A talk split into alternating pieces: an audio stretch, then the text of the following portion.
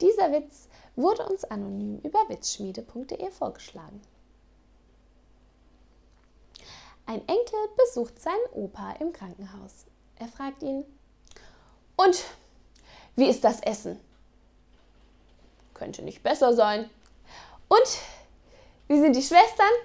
Oh, toll, die kümmern sich ganz lieb um mich. Jeden Abend bekomme ich heiße Schokolade und eine Viagra. Dann schlafe ich bis 7 Uhr. Viagra? fragt der Enkel entsetzt. Daraufhin geht er zu der Oberschwester und fragt nach, ob das denn stimme. Darauf antwortet die Oberschwester, ja klar, mit der Schokolade kann er super einschlafen und mit dem Viagra rollt er nicht aus dem Bett. Klar.